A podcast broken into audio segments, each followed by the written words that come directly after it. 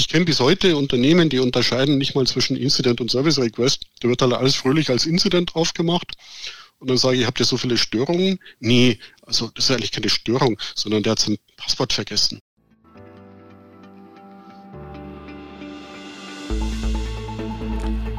IT ist einem stetigen Wechsel unterlegen.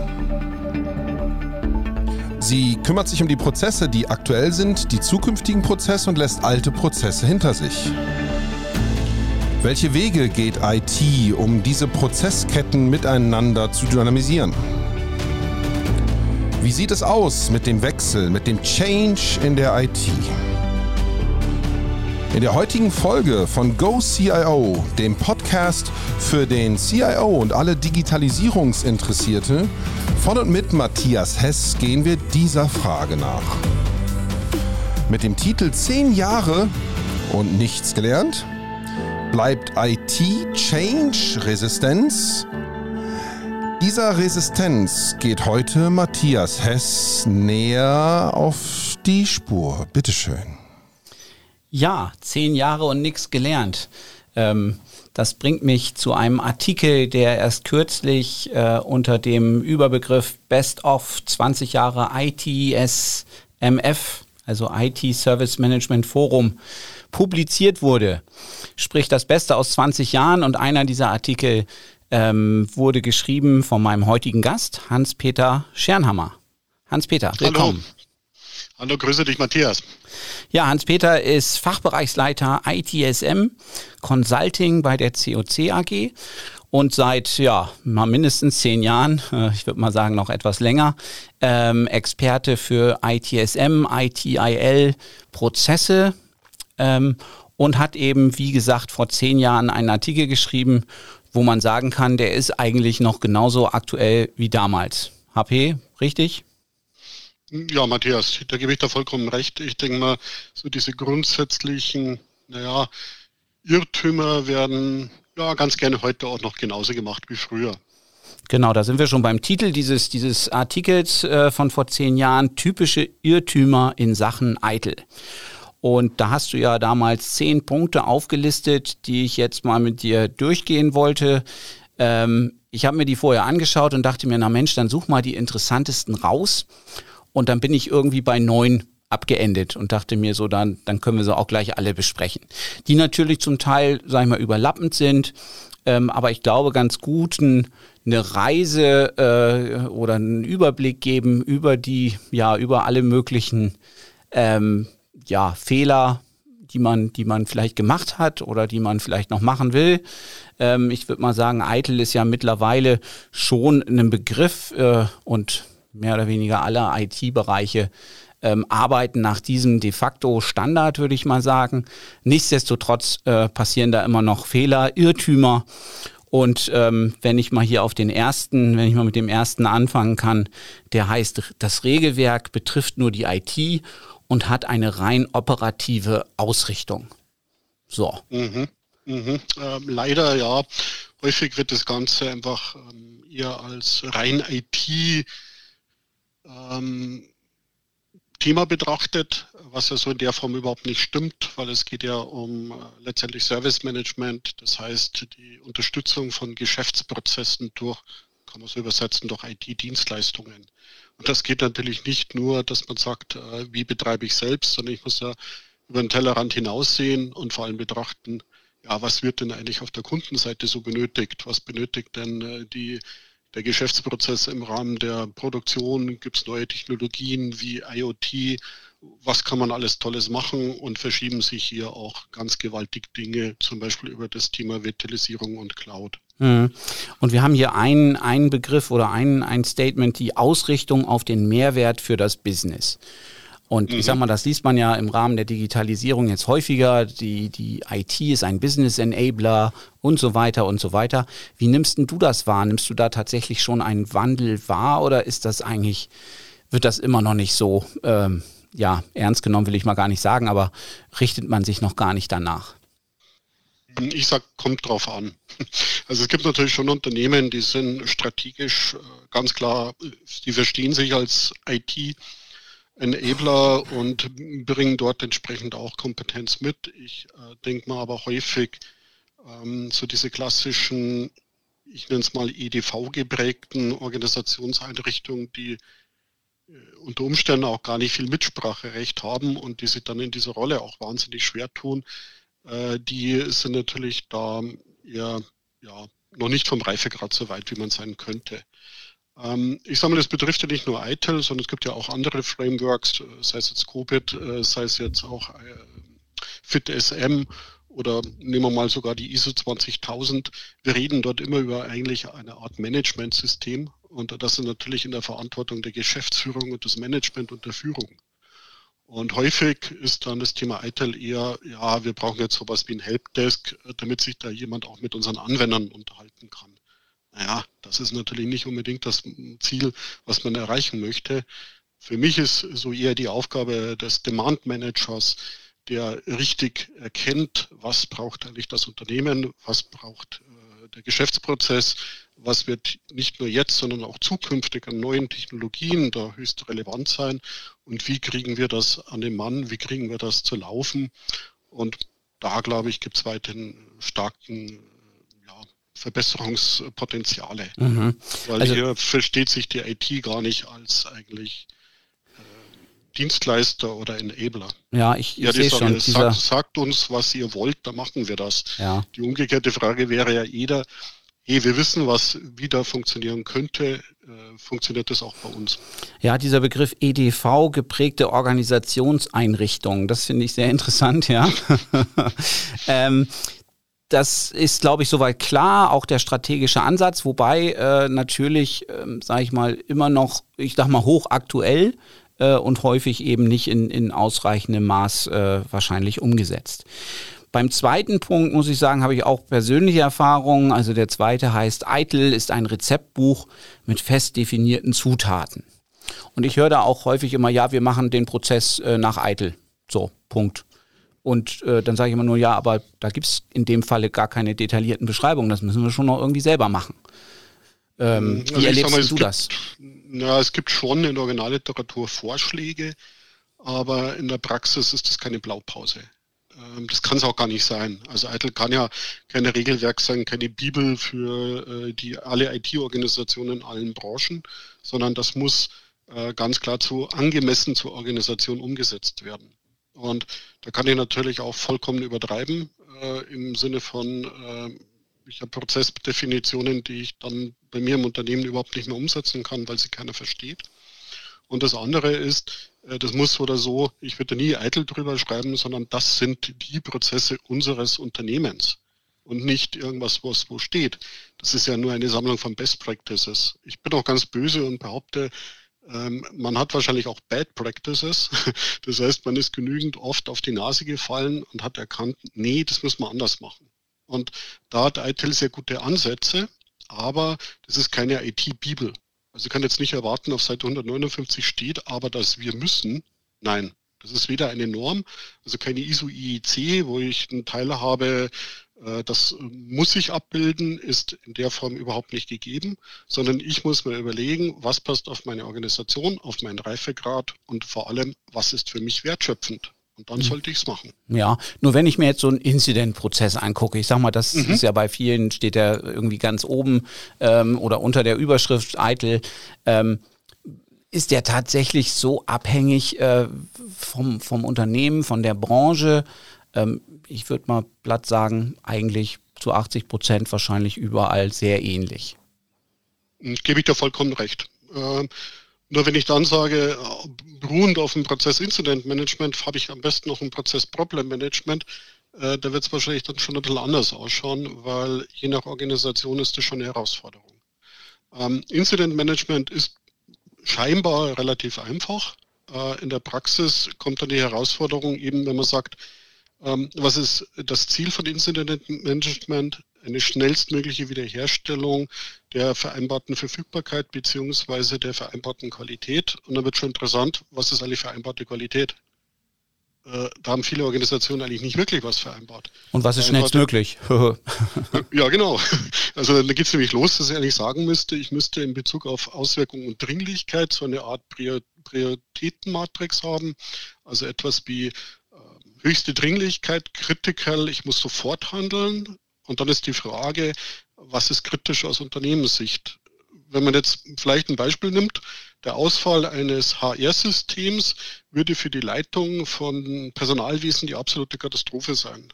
Äh, aus Unternehmenssicht ist es vielleicht gar nicht so schlimm, weil ich kann dann erstmal zwei, drei Tage ohne mein Personalmanagementsystem durchaus unternehmerisch erfolgreich sein. Das ja, ich habe länger im HR-Bereich gearbeitet. Da werden jetzt okay. die Personale alle aufs Dach steigen und ich würde sagen, wenn das zum zum Auszahlungstermin oder, oder eben zum Abrechnungstermin äh, passiert, aber da müssen wir jetzt nicht tiefer drauf eingehen, dann ist es sicherlich auch fürs gesamte Unternehmen äh, eine Herausforderung, würde ich mal sagen. Aber ich bin bei dir, wenn das passiert ist, dann ja. ist es vielleicht nicht so dramatisch wie das äh, Produktionssystem oder oder ähm, sonstige Systeme, die, die beim Kunden laufen. Das ist, also, das ist gar keine Frage. Also ja. ich würde sagen, solche Themen wie Lohnzahlung ist kritisch. Also vor allem halt am Monatsende. Mhm. Ich hätte das eher ein bisschen unabhängig jetzt vom Personalwesen sogar gesehen, ist vielleicht eine Aufgabe eben äh, ja, vielleicht von einer anderen Einheit. Aber so ein Thema wie äh, Personalrekrutierung, wenn man nimmt, äh, da würde ich sagen, ist es ein Ausfall vielleicht mal tragbar. Absolut, zumal wenn man der Produktion schaut schon ein bisschen anders aus. Mh, zumal wenn man immer noch äh, Antwortzeiten gegenüber Bewerbern hat, die, weiß nicht, die eine oder andere Woche auch äh, ins Land streich, äh, verstreichen lassen. Naja, wie auch immer. Gut, also ähm, wir haben zwar jetzt kein, es ist kein klar definiertes Framework oder keine Norm, aber es gibt schon gewisse äh, Standardisierungen, ähm, die man da, die man da hernehmen kann. Das dritte hier ist, ähm, das Framework funktioniert nur im Ganzen. Wow, das würde mich natürlich auch erstmal ganz schön zurückschrecken lassen. Ja, also in der aktuellen Version, äh, wir reden hier über ITIL 4, ähm, ist ja auch interessant, die reden mittlerweile nur noch von Practices, also von Praktiken, gar nicht mehr so runtergebrochen auf äh, Prozesse, Methoden und Funktionen. Aber wir reden alleine hier in, im Foundation-Bereich über 34 verschiedene Practices, mhm. die allesamt viele Einflussfaktoren haben. Und ich behaupte mal, viele dieser, ich nenne es mal einfach Prozesse, sind im Unternehmen inhärent vorhanden, sind aber vielleicht nicht äh, detailliert beschrieben oder genau definiert. Aber ich sage mal, so ein Prozess wie Configuration Management in irgendeiner Form hat jedes Unternehmen. Es wäre mir rätselhaft, wenn ein Unternehmen gar nicht weiß, was denn an IT äh, denn so betrieben wird. Also ein gewisser Prozess muss da sein. Ob er dann halt wirklich mit der Prozessbeschreibung, mit Rollendefinition, mit Kennzahlen und Schnittmengen beschrieben ist, ist eher die Frage, ja, muss man vielleicht auch nicht so detailliert machen. Äh, da würde ich nämlich auch sagen, äh, Werkzeugkasten sollte man kennen und die Werkzeuge, die für das eigene Unternehmen am wertschöpfendsten ist, am, ja, am, äh, was am meisten bringt, würde ich dann auch machen. Mhm. Das ist ja ein Unterschied zu einer Norm. Also bei der ISO, 27, äh, bei der ISO 20000 muss ich alle Prozesse mit Reifegrad nachweisen. Ja. Und ich sage mal, äh, da hat es auch schon einige an KMUs, äh, sage ich mal, zerlegt, die versucht haben, eben diese ISO 20000 zu erreichen. Äh, die muss ja dann auch alle zwei Jahre rezertifiziert werden. Also das ist schon eine Herausforderung. Das ist schon eine andere Nummer, ja, keine Frage. Wobei, wenn du jetzt mhm. gerade das Thema Configuration Management ansprichst, also ich erlebe es immer wieder bei meinen Einsätzen, dass die, die Datenbasis äh, extrem schlecht ist. Also die Stammdaten quasi der, der IT, ähm, welche Rechner habe ich eigentlich im Einsatz, wo, wo stehen die, äh, was für eine Konfiguration haben die, was für ein Release und so weiter. Wie sind die, ich sag mal, das ist vielleicht noch gar nicht so schwierig, aber wie sind die dann miteinander, in welcher äh, Verbindung stehen die miteinander? Sprich welche Applikationen laufen auf welchen Servern, mit welcher Datenbank dahinter und so weiter und so weiter. Äh, das ist schon manchmal äh, eine Herausforderung, da überhaupt hinzukommen. Ja, besonders wenn ich das Ganze noch im Kontext von so einem Art Service Portfolio Service Katalog mhm. betrachte, äh, das kann ich ja automatisiert gar nicht auswerten, sondern das muss ich ja irgendwie ja, manuell äh, begrifflich machen. Äh, das muss ich dann entsprechend gruppieren und zuordnen können. Und vor allem, das ist ja ein lebendes Objekt, da bin ich ja nie damit fertig.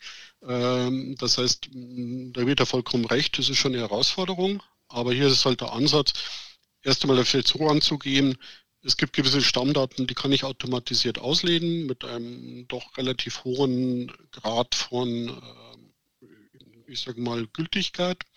Mhm. Und dann sollte ich vielleicht so angehen, dass ich meine kritischsten Services diesem Prozess dann unterwerfe, dass ich da die komplette Kette End-to-End-Service nachweisen kann. Aber um Gottes Willen nicht mit allem, sondern da würde ich mhm. eben sagen, äh, dann nehme ich mir die Dinge raus, die wirklich aus Unternehmenssicht am kritischsten sind, äh, weil die könnte ich ja dann auch mit einer SLA hinterlegen und äh, mit ähm, Disaster Recovery, Wiederherstellungsplanung, äh, was ja eben der Grund auch für Configuration Management ist. Ja. Gut, wenn ich hier auf den vierten Punkt gucke, das ist so ein bisschen, was du eben auch schon angesprochen hattest. Nach der Implementierung kann man die Hände in den Schoß legen. Ich glaube, das ist, sollte eigentlich mittlerweile jedem klar sein, dass, wie du eben schon gesagt hast, das ist eigentlich ein lebendes System. Da, ver, da, Ding, da verändern sich Dinge, da muss sich Dinge anpassen. Ähm, erlebst du das denn heute auch noch, dass, die, dass da das Verständnis gar nicht für da ist? Naja, also meiner Erfahrung nach gibt es halt schon häufig Projekte, und dann wird im Projekt etwas umgesetzt, aber es wird viel zu wenig stark berücksichtigt, ähm, äh, wie die zukünftigen Anforderungen abgebildet werden. Mhm. Ähm, also das Thema ist schon sehr statisch. Also mir geht es häufig so, in ähm, so einem typischen Projekt mache ich als erste Sicht Sichtung der aktuellen Prozessunterlagen und dann stelle ich halt fest, naja, das Ding ist schon mal über zehn Jahre alt. Dann frage ich nach, okay, das Dokument wurde von dem oder dem erstellt. Ja, der das Unternehmen schon vor acht Jahren verlassen. Ähm, das ist aber für mich ein Zeichen, das ist viel zu statisch. Das müsste mindestens einmal im Jahr zumindest auditiert werden und drüber geschaut werden, entspricht es eigentlich noch äh, dem tatsächlichen Zustand. Mhm. Und das wird häufig einfach vernachlässigt. Das wird eher ein bisschen, ja, im weitesten Sinne, wir haben es halt mal beschrieben. Ja. Papier ist geduldig, leider. Äh, und äh, meiner Meinung nach wird hier auch zu sehr unterschätzt. Da komme ich auch noch ein bisschen drauf auf die Rollen und Verantwortung. Es sollte für jeden Prozess auch einen Process Owner geben und der ist bitteschön accountable. Da darf es auch nicht viele geben, sondern eigentlich nur einen, vielleicht noch mit der Vertretung. Und der bestimmt dann, wie dieser Prozess denn tatsächlich ausgeführt wird, äh, bis auf die Ebene Workflows in Tools. Und mhm. da ist meine Erfahrung häufig äh, die Besetzung betrieblich. Da gibt es einen Manager, wie zum Beispiel Incident Manager, aber wenn der jetzt feststellt, hoppla, im Bereich Incident Management haben wir gänzlich neue Herausforderungen. Wir haben eine neue Art zum Beispiel von Security Incidents und da muss ein Zert geben, äh, da müssen wir was anders machen, äh, dann wird das, wird das in der Praxis fast nicht mehr durchgeführt.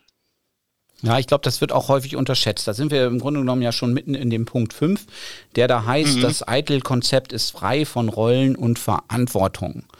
Und das habe ich selber so erlebt, dass wir hatten, glaube ich, 15 Prozesse, die wir dort einführen wollten. Configuration, Incident Change, ähm, Service Request Management und so weiter und so weiter. Und dann hieß es, naja, das macht dann der äh, Application Owner, also von dem, von dem äh, Service Management Tool, in dem Fall war es da ServiceNow. Ähm, der Application Owner ist dann auch gleichzeitig der Process Owner. Wo ich dann nur gesagt habe, Leute, das, äh, das unterschätzt ihr hier, das kann eine Person gar nicht machen, zumal der ja auch noch Application Owner ist. Ähm, ein bisschen schwierig, vielleicht sollte man die Rollen auch voneinander trennen. Grundsätzlich, also, oder? Würde ich absolut empfehlen. Ich sag mal, das ist dann einer, der sehr gut sich äh, mit der Konfiguration, vielleicht sogar mit Anpassung äh, von Werkzeugen und Tools auskennt. Ja, ich sehe ja die Gefahr, dass das dann häufig dann eher, ja, ich sage mal ganz ehrlich, eher so die Richtung, äh, was geht denn so tolles technologisch aber eventuell komplett eigentlich an der Organisationsanforderung vorbei entwickelt wird. Ähm, sehe ich auch in der Praxis mhm. relativ häufig.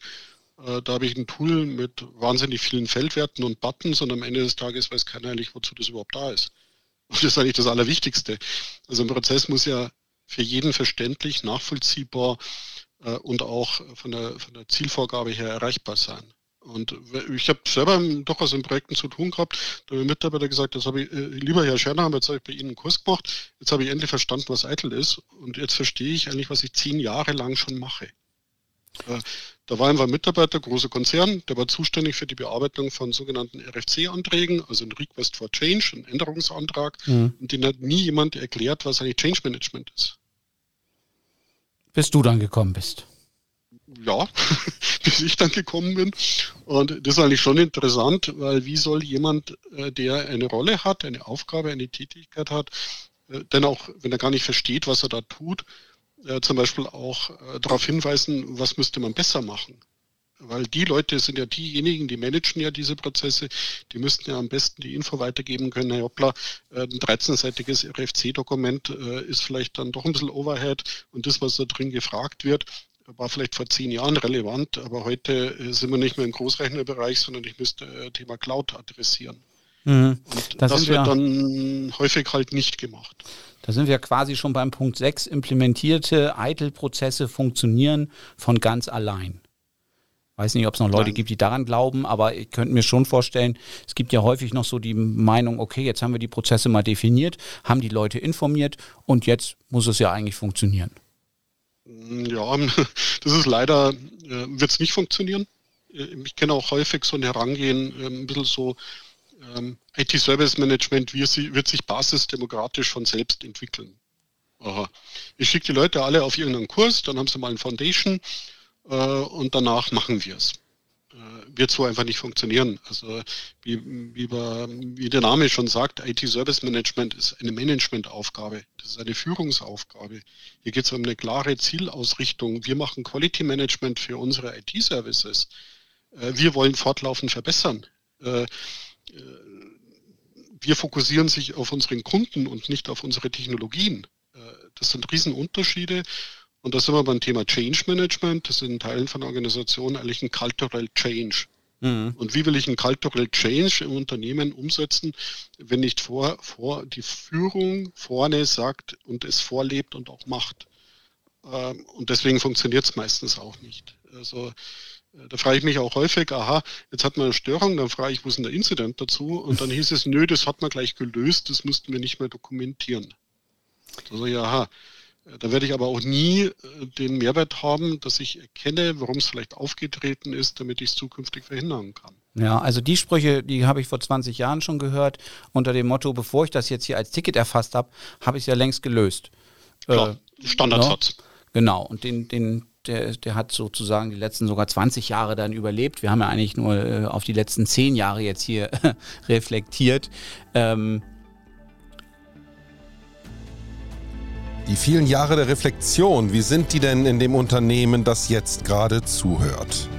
Was wird denn dort an Prozessen so dokumentiert, dass es dem stetigen nötigen Wandel unterlegen ist? Wie sind die IT-Service Management Forms ausgelegt? Was wird getan, um das Ganze up-to-date zu halten und in die Zukunft zu bringen. Mit unserer heutigen Folge von GoCIO, dem Podcast von und mit Matthias Hess, schauen wir uns dieses Prozessdenken näher an. Zu Gast im Podcast heute hier Hans-Peter H.P. Schernhammer. Er ist Fachbereichsleiter ITSM und ähm, sorgt dafür, dass all diese Dinge etwas mehr System bekommen, scheint mir, Matthias. Und da gibt es viel zu tun. Ja, jede Menge. Und wir hatten ja gerade das Thema Change Management und ich und meine Erfahrung dazu ist auch, dass allein das Transparentmachen dieser, sag ich mal, Fehler, Inzidenz, Menge an Changes und so weiter und so fort, allein das schon einen gewissen kulturellen Wandel äh, benötigt und manche Mitarbeiter da auch ein bisschen Angst vor haben. Also vielleicht meine Erfahrung ist, wenn man die Leute vorher fragt, naja, wie viele Inzidenz hast du so am Tag? dann sagen die in der Regel deutlich oder ihr Eindruck ist, dass sie deutlich mehr haben, als dann nachher äh, tatsächlich dabei rauskommt. Also fast das Doppelte, was dort an Zahlen genannt wird, was dann in der Realität äh, tatsächlich ist. Und das kann dann ja vielleicht auch die eine oder andere Frage aufwerfen ähm, äh, vom Management, was die Leute denn den ganzen Tag machen. Wie ist denn da deine Erfahrung zu dieser Transparenz, die dann Einzug hält? Naja, also was heißt Transparenz, die dadurch bedingt Einzug hält. Ähm, ich bin jetzt auch ganz böse und sage, wer schreibt, der bleibt. Ja, könnte ja auch eine Analogie sein. Das heißt, äh, mein Eindruck ist auch häufig, dass äh, Dokumentation, aber auch Marketing, also tue Gutes und rede darüber, nicht unbedingt die mm, IT-Dinge ähm, sind, die wirklich gelebt werden oder auch gerne gemacht werden. Das kriege ich auch häufig mit. Also da werden tolle IT-Projekte gemacht, aber die IT selbst bekommt da eher selten dafür Lob, sondern das ist dann wirklich so auf der geschäftlichen Ebene, heißt dann, okay, Marketing hat jetzt was ganz was Tolles gemacht, nämlich das neue CRM-System eingeführt. Ähm, wie gehen wir damit um? Also wird jetzt durch Dokumentation der Arbeitsablauf transparenter? Ähm, Glaube ich nicht. Also ich glaube nicht, dass die Gefahr besteht, dass jetzt erkannt wird, oh, der Mitarbeiter XY ist ein Underperformer und der macht eigentlich gar nicht. Äh, dann ist, ähm, das wäre auch überhaupt nicht das Ziel von ITIL oder IT Service Management. Ähm, Ziel soll ja sein, eigentlich Verbesserungspotenziale identifizieren zu können. Und häufig ist es in dem Beispiel, was du gesagt hast, äh, gefühlt haben wir so viele Incidents, ähm, häufig auch das Thema, dass gar nicht erkannt wird, dass die Ursache von irgendwelchen Anfragen häufig eben gar keine Störung ist, sondern es geht eher darum, wie nehme ich es her, wie bediene ich es, wie kriege ich es, mhm. ähm, ähm, können Sie mich da beraten, was ja eine tolle Sache wäre, weil das ja für mich eine originäre Aufgabe der IT ist. Aber ich glaube, viele dieser Anfragen haben eher, klassischerweise sind sie eher Service-Requests und viele davon könnte ich sogar automatisieren, indem ich nämlich den Anwendern entsprechende Portale, Lösungen äh, und vielleicht sowas wie ein QA-Bot zur Verfügung stelle, dass er sich nicht immer an die IT wenden muss, wenn er selber gar nicht weiß, wo er es, wo er es herkriegt. Ja, absolut. Und ich glaube schon, also ich kenne bis heute Unternehmen, die unterscheiden nicht mal zwischen Incident und Service Request. Da wird halt alles fröhlich als Incident aufgemacht. Und dann sage ich, habt ihr so viele Störungen? Nee, also das ist eigentlich keine Störung, sondern der hat sein Passwort vergessen. Oder äh, der benötigt eine Berechtigung oder der weiß jetzt nicht genau, wie er eine Pivot-Tabelle dort importiert über eine Schnittstelle in das und das Tool. Hm, und dann sage ich immer, hey, liebe Leute, ihr habt eigentlich ein riesen Knowledge-Transfer-Thema, ihr habt ein riesen Automatisierungsthema und ihr habt überhaupt kein Problem eigentlich vielleicht mit der Qualität eurer Services, sondern äh, ihr müsst halt überlegen, was braucht die Kundenseite eigentlich? Mhm. Du, ich habe ein Unternehmen erlebt, die haben es genau umgekehrt gemacht. Die hatten keine Inzidenz, die haben alles mhm. als Service Requests mhm. definiert, was ungefähr, naja, das auch ziemlich schräg ist, aber ja, es hat politische mhm. Gründe dann auch häufig. Ähm, oder man will es sich ja, vielleicht einfach also, machen. Mhm. Ja, oder ich sag mal, das kommt vielleicht wirklich auf die Organisation darauf an. Ich, ich werde auch sehr vorsichtig. Also mittlerweile gibt es auch sehr agile Ansätze aus dem Service Management, die sagen zum Beispiel, okay, Widerspruch zu eitel, alles, was sofort gelöst werden muss, muss nicht dokumentiert werden. Okay, mhm. kann ein Ansatz sein. Äh, die sind halt höchst agil unterwegs, bei denen ändert sich das ganze System eh bis ungefähr gefühlt täglich dreimal und die sagen halt einfach, wir sind reine Lösungsanbieter und uns geht es nur darum, äh, weil sich eh fortlaufend alles ändert, momentan die Lösung zu erbringen. Und Kundenzufriedenheit steht bei uns absolut vorne. Ja gut, das folgt dann auch so ein bisschen diesem Lean-Gedanken, ne, wo jegliche Do oder wenn, wo viel Dokumentation eben auch, sage ich mal, Waste, Waste of Time ist oder Waste. Ja. Ähm, gut, jetzt äh, sag ich mal, wir haben glaube ich auch schon einen Teil der, der letzten Punkte bereits gecovert. Ähm, ja. wo, wo, wo erlebst du denn heute, äh, sag ich mal, ähm, als, als Mitarbeiter der COC AG, wo, wo kommen denn da die Kunden auf euch zu? Ähm, rufen die nach Hilfe? Was sind so die, die klassischen äh, Use Cases, wann man eure, eure Leistungen in Anspruch nehmen kann? Naja, also klassisch haben wir das häufig auch das Thema natürlich mit äh, Onboarding unserer Kunden. Äh, das Thema ist ja häufig auch ein, äh, wie, soll ich outsourcing-fähig werden, wenn ich selber kein Service Management betreibe? Äh, dann kann ich eigentlich auch nichts nach außen geben. Also ich kann mal Dienstleistungen auch äh, ganz schwer erwerben, weil ich gar nicht weiß, unter welchen äh, ja, Bewertungskriterien ich das danach eigentlich beurteilen müsste. Mhm. Und da tun sich viele Unternehmen schwer. Also ich glaube, die große Herausforderung ist auch mit dem ganzen Thema Cloud. Ja, ähm, was kann ich oder darf ich überhaupt in die Cloud geben? Das ist häufig ein Thema bei uns. Ähm, da hatten wir auch schon die ersten Anfrage. Das war äh, am besten Teilen von Krankenakten über Skype for Business, über Azure. Ja, tolle Idee. Rein rechtlich dürfte das ein gewisses Problem darstellen, im, äh, nicht nur im äh, Zuge EU-DSGVO, sondern gr grundsätzlich. Ähm, häufig haben wir natürlich auch Anfragen, können Sie uns unterstützen im Sinne von Reifegrad verbessern oder Einführen von Prozessen. Und äh, das machen wir oder auch ich äh, speziell natürlich sehr gerne. Und äh, wir haben da auch, glaube ich, sehr pragmatische Ansätze. Also ich bin jetzt kein Freund von 700 Seiten Prozessunterlagen, sondern wirklich erstmal schauen, was macht das Unternehmen. Ein, so ein, wir haben auch so einen Begriff, den sogenannten Quickscan. Wir schauen uns das einfach an und sagen, ja, wo bestehen denn Schwächen, wo bestehen Stärken und wo würde es sich lohnen, über Maßnahmen direkt einzugreifen. Mhm. Das machen wir dann sehr häufig und ich denke auch mit einem sehr hohen Erfolgsgrad. Ja, ich glaube, das, das ist besser, wie mhm. über drüber zu fahren und einfach zu sagen, äh, sie müssen so machen. Also wie alle anderen, so wird es nicht funktionieren. Ja, ich glaube, mit diesem, mit diesem Begriff pragmatische Vorgehensweise kann man das Ganze vielleicht ganz gut zusammenfassen. Auch die Punkte, die wir heute besprochen haben, die ja seit Jahren eigentlich immer noch, immer noch Thema sind in, in vielen Unternehmen, immer vielfach immer noch nicht gelöst oder falsche, falsche Erwartungen, äh, falsche Vorgehensweisen vorherrschen. Vielleicht auch, weil man so ein bisschen Angst hat, dieses, dieses Eitel-Framework, dass einen das so ein bisschen erschlägt. Deswegen so pragmatische Vorgehensweise, vielleicht die Prozesse nicht bis ins Detail zu beschreiben, aber schon ähm, sage ich mal, sich den, den Grundregeln von, von Eitel zu, zu unterwerfen oder, oder denen zu folgen, nennen wir es besser so. Ich glaube, das ist, das ist wahrscheinlich hier der richtige Weg, um, um da voranzukommen. Ich würde sagen, äh, HP, erstmal vielen Dank für diesen Input äh, zum Thema IT Service Management und ITIL.